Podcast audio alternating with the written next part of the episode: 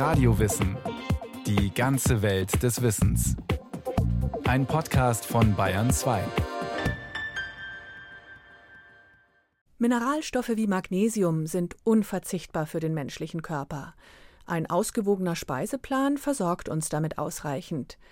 Doch das Geschäft mit Ergänzungsmineralien boomt. Leider hilft in dem Fall viel nicht viel.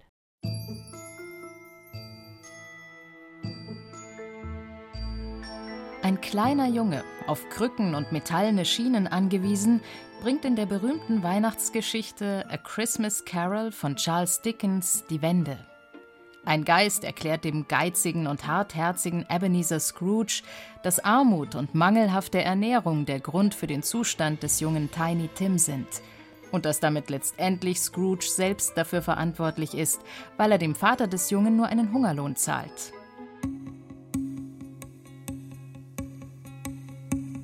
Als Charles Dickens 1820 diese romantische Geschichte von der Wandlung eines herzlosen Geschäftsmannes zu einem wohltätigen Menschen geschrieben hat, waren Kinderschicksale wie das von Tiny Tim keine Seltenheit.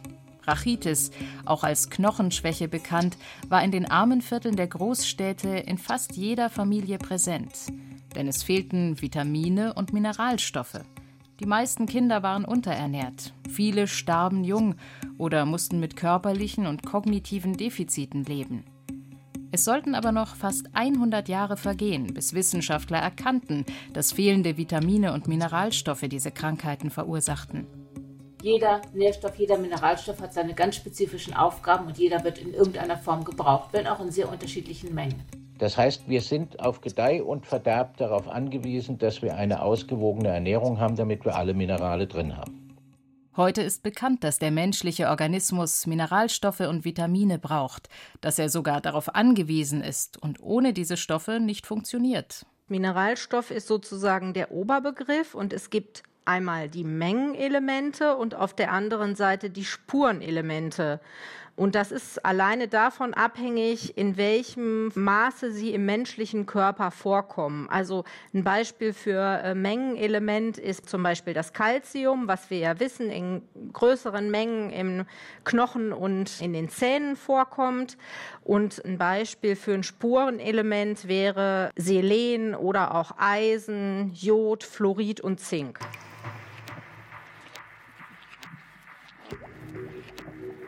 Ob Stoffwechsel, Nervenverbindungen, Denkvermögen oder Körperwachstum, das alles ist abhängig von einer ausreichenden Versorgung mit anorganischen Nährstoffen. Erkannt haben Ärzte und Wissenschaftler die enorme Bedeutung dieser chemischen Stoffe Ende des 19., Anfang des 20. Jahrhunderts. Durch Empirie, also durch genaue Beobachtung. Was passiert, wenn ich das in der Nahrung weglasse?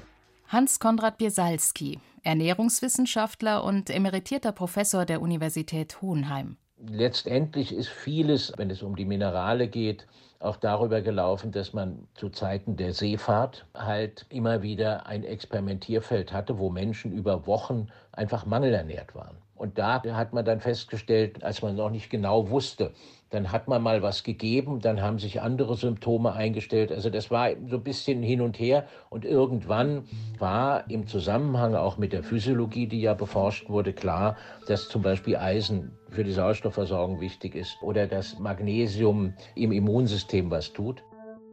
Mit immer genauer werdenden Messverfahren und komplexeren Versuchsanordnungen haben die Physiologen in der zweiten Hälfte des 19. Jahrhunderts festgestellt, dass es neben Kohlenhydraten, Fett und Eiweiß auch noch anderer, unsichtbarer Nährstoffe bedarf, damit ein Mensch gesund bleibt. In Tierexperimenten haben sie untersucht, welche Mineralstoffe und Vitamine mit welchen Prozessen im Organismus zusammenhängen und was passiert, wenn sie fehlen. Aber diese Verknüpfungen festzustellen war und ist bis heute gar nicht so einfach, erklärt Ernährungswissenschaftler Professor Hans Konrad Biesalski. Letztendlich ist das Problem der Minerale, wenn man mal vom Eisen und vom Jod absieht, dass zunächst mal die Mangelerscheinungen sehr diffus sind. Nehmen Sie das Kalzium. Die Mangelerscheinung des Kalziums in bestimmten Lebensphasen ist im Grunde genommen eine schlechtere Knochendichte. Dann kriege ich früher Osteoporose. Aber zum Zeitpunkt, wo ich Kalzium nehmen sollte, signalisiert mir mein Körper nicht, dass ich zu wenig habe. Ein strukturelles Problem, das nicht auf Calcium beschränkt ist. Denn bereits lange bevor ein Mangel spürbar wird durch ernsthafte Erkrankungen, kann der Organismus mit Mineralstoffen unterversorgt sein. Aber nur bei einigen Mineralstoffen, wie zum Beispiel beim Eisen, gibt es klare und erkennbare Symptome für einen Mangel. Wenig, aber wichtig. Das Spurenelement Eisen. Das äußert sich dann, indem man sehr müde ist und sich abgeschlagen und erschöpft fühlt. Zunächst mal, äh, das kann zu Störungen im Wärmehaushalt führen und auch das Immunsystem beeinträchtigen. Und äh, wenn dann ganz lang anhaltender Mangel vorherrscht, dann kann es auch zu Störungen der Blutbildung und sogar zu Blutarmut kommen. Erklärt Silke Restemeyer, Ökotrophologin von der Deutschen Gesellschaft für Ernährung in Bonn. Leber, Milz, Darmschleimhaut und Knochenmark speichern das Spurenelement Eisen. Der größte Teil davon befindet sich aber im Blut, als Hämoglobin, das dem Blut seine rote Farbe gibt. Eisen hat drei wesentliche Aufgaben. Das ist einmal der Transport, und zwar in Form von roten Blutkörperchen, wenn der Sauerstoff transportiert wird. Das ist die Speicherung von Sauerstoff in den Muskeln. Und das ist auch der Elektronentransport, also für den Energiestoffwechsel wichtig, für die Funktion der Atmungskette.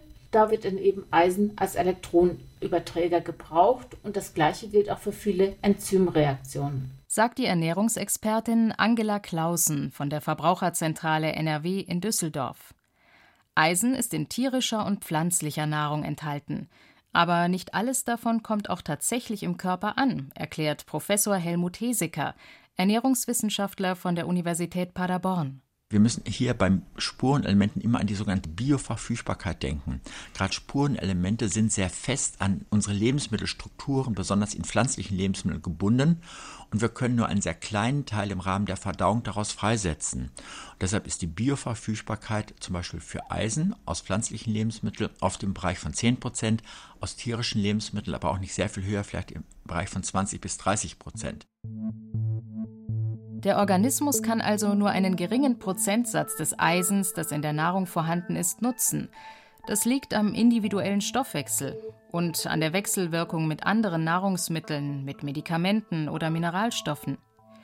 Pauschal lässt sich sagen, dass die Bioverfügbarkeit von Eisen bei tierischer Nahrung höher ist als bei pflanzlicher Ernährungsweise. Aber was das im Einzelfall bedeutet, das lässt sich nicht verbindlich berechnen. Die Wissenschaft hat erst einen Bruchteil der komplexen Abläufe und Interaktionen erkannt. Das heißt, es ist nicht so, dass ein Mikronährstoff nur eine Wirkung hat, also Eisen hat nur eine Wirkung und Zink hat eine andere Wirkung. Die interagieren über diese Netzwerke. Wenn die Sauerstoffversorgung schlecht ist, weil das Eisen fehlt, dann kann das Auswirkungen auf Vorgänge haben, wo zum Beispiel das Zink gebraucht wird, sodass man trotz guter Zinkversorgung nicht alle Zinkfunktionen hat.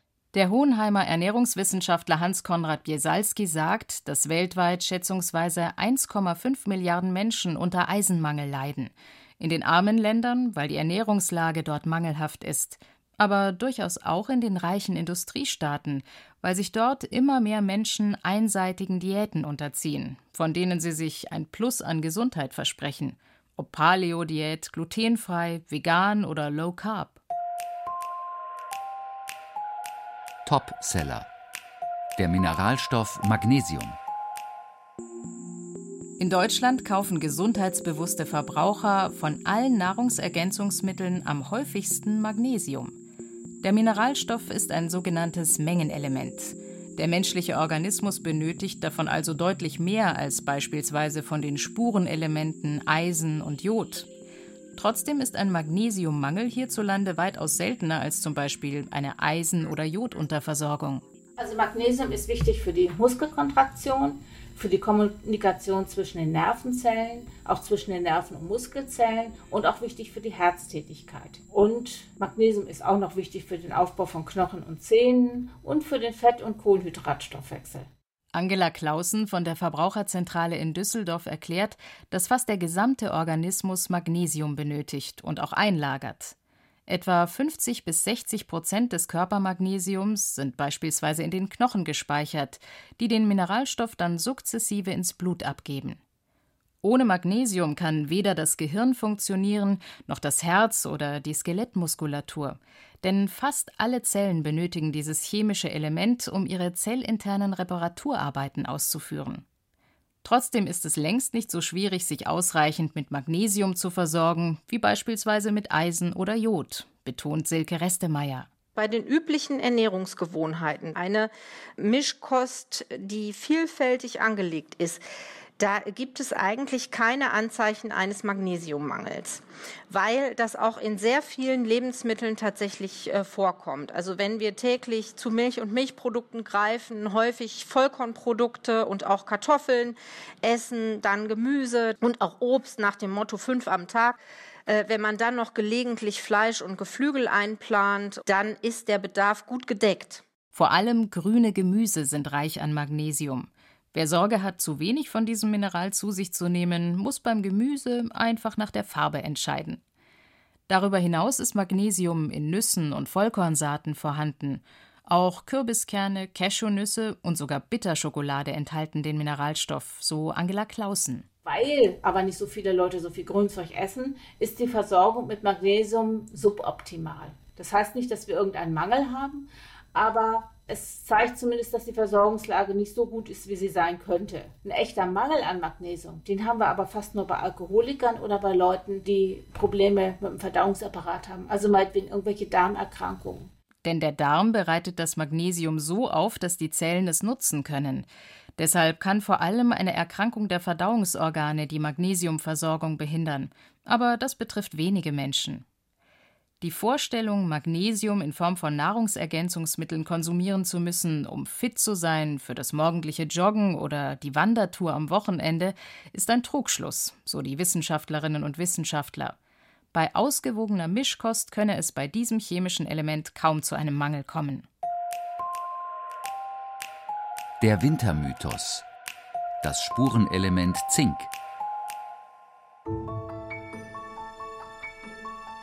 Kein Winter ohne Zink. Die Vorstellung, dieses Mineral schütze vor Erkältungen, weil Zink das Immunsystem widerstandsfähig mache, ist ein Mythos. Auch wenn die Hersteller von Nahrungsergänzungsmitteln genau das behaupten. Studien, die das wissenschaftlich belegen könnten, gibt es nicht, so Angela Clausen. Auch Zink ist ein extrem komplexer Mineralstoff. Der ist Bestandteil von über 300 Enzymen. Und dadurch spielt er halt auch überall eine Rolle. Ne? Also Zink ist beim Sauerstoff- und Kohlendioxidtransport beteiligt, bei der antioxidativen Abwehr. Das ist das, weswegen man angeblich keine Erkältung bekommt. Oder auch wiederum bei der Bildung von dem roten Blutfarbstoff und auch beim Alkoholabbau. Das heißt also, wer viel Alkohol trinkt und viel Alkohol abgebaut werden muss, der muss unbedingt darauf achten, dass er eine gute Zinkversorgung hat. Zink benötigt der Organismus darüber hinaus für die Wundheilung und das Immunsystem. Das Spurenelement finden wir in den Knochen, in der Haut, den Haaren, den Muskeln und in Leber und Niere. Das Mineral kommt vor allem in tierischen Produkten vor, wie zum Beispiel in Lammfleisch oder Rinderleber, aber auch in Milch, Eiern und Geflügel. Zinkmangel äußert sich eher diffus, so Ernährungswissenschaftler Hans-Konrad Biesalski. Das merken wir zunächst mal lange gar nicht. Es kommt zunächst mal zu Geruchs- und Geschmacksstörungen. Und es kommt dann, wenn es zu einem erheblichen Zinkmangel kommt, kommt es zu Störungen der Immunfunktion. Aber erst dann, wenn der Zinkmangel sehr ausgeprägt ist. Das Problem, was darüber hinaus noch dazu kommt durch den Zinkmangel, ist die Entwicklung oder Erneuerung der Darmschleimhaut gestört. Das kann sich wiederum in allen möglichen anderen Dingen äußern, sodass also das Bild eines Zinkmangels sehr diffus ist. In armen Ländern, in denen sich die Bevölkerung nur sehr einseitig ernähren kann, ist Zinkmangel relativ häufig. Hierzulande taucht er dagegen nur vereinzelt auf. Dennoch stehen auch Zinkpräparate bei den Nahrungsergänzungsmitteln ganz oben auf der Hitliste. Dafür gibt es keine wissenschaftliche Notwendigkeit, so die Experten. Aber vor allem liege diesem Verhalten auch ein Denkfehler zugrunde, erklärt Hans-Konrad Biesalski, Emeritus von der Universität Hohenheim was der Verbraucher da macht oder was ihm auch angeboten wird, das ist eigentlich der Umkehrschluss, dass man sagt, ein starker Zinkmangel macht eine Störung des Immunsystems. Damit wäre ich leichter krank. Also nehme ich jetzt mal ganz viel Zink, damit ich nicht krank werde. Der Ansatz ist falsch. Der richtige Ansatz ist, ein Vitamin oder ein Mineral kann nicht mehr in einer normalen Dosierung als ein Defizit beheben. Mineralstoff aus dem Meer. Jod.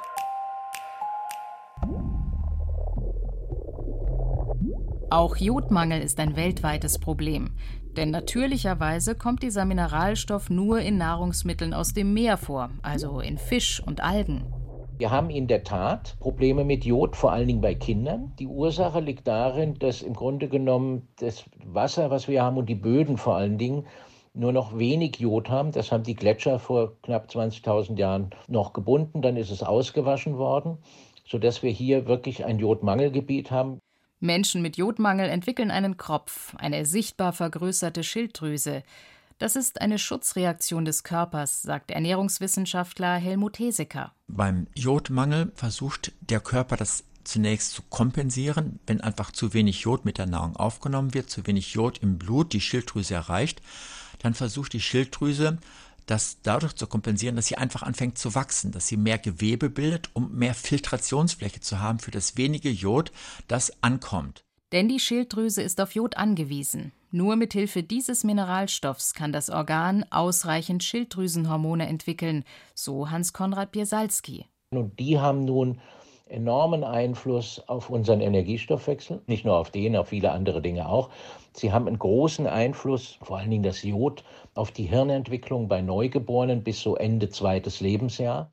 Während der Schwangerschaft kann Jodmangel zu Totgeburten führen, aber auch zu lebenslangen kognitiven Einschränkungen des Nachwuchses. Ohne Jod ist die Hirnentwicklung gestört. Dass der Jodmangel bei uns nicht deutlicher ausgeprägt ist, liegt daran, dass der Mineralstoff dem Speisesalz zugesetzt ist und Bestandteil der Tiernahrung ist. Dadurch nehmen wir Jod nicht nur in Fleisch auf, sondern beispielsweise auch mit Milch und Käse. Wer auf diese Nahrungsmittel verzichtet, kann allerdings ein Problem mit der Jodversorgung bekommen, so die Experten.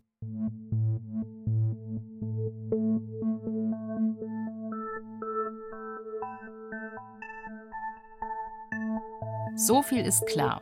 Mineralstoffe können genauso wenig wie Vitamine auf Vorrat eingenommen werden, sozusagen prophylaktisch, für den Fall, dass die Körperspeicher sich einmal leeren sollten. Und sie taugen bei Gesunden auch nicht als präventive Extraportion, um Krankheiten zu vermeiden. Ein zu viel bringt keinen Gesundheitsvorteil, aber es kann das Gegenteil bewirken und sogar schädlich sein.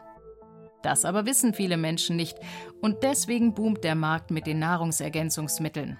Allein in Deutschland geben Verbraucher dafür mehr als eineinhalb Milliarden Euro aus. Jährlich. Tendenz steigend.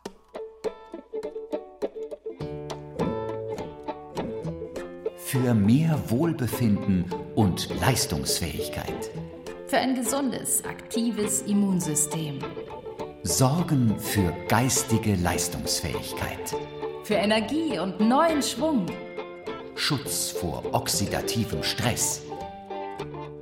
Die Versprechen der Hersteller für die Extraportion Mineralstoffe passen so gar nicht zu dem, was die Wissenschaftler bisher über die chemischen Stoffe und ihre Bedeutung für den menschlichen Organismus wissen, sagt Angela Clausen von der Verbraucherzentrale in Düsseldorf. Das ist tatsächlich so, dass man bei ganz vielen dieser Mineralstoffe zwar eine Grundahnung davon hat, was im Körper alles abläuft. Aber es gibt noch so, so viel zu entdecken im Grunde genommen, ja, dass wir vielleicht nur im oberen Drittel des Wissens kratzen. Denn welcher Mineralstoff physiologisch welche Prozesse verhindert, unterstützt oder überhaupt erst ermöglicht, ist wegen der Komplexität der biochemischen Reaktionen bisher nur ansatzweise bekannt. Und selbst die Referenzwerte für die Mineralstoffe, herausgegeben von der Deutschen Gesellschaft für Ernährung DGE, sind kein Patentrezept, das jeden Menschen ideal versorgt. Wir reden einmal von den sogenannten Referenzwerten. Das ist das, was zum Beispiel die Deutsche Gesellschaft für Ernährung empfiehlt. Da heißt es zum Beispiel 1000 Milligramm Kalzium am Tag für einen Erwachsenen, gesunden Erwachsenen.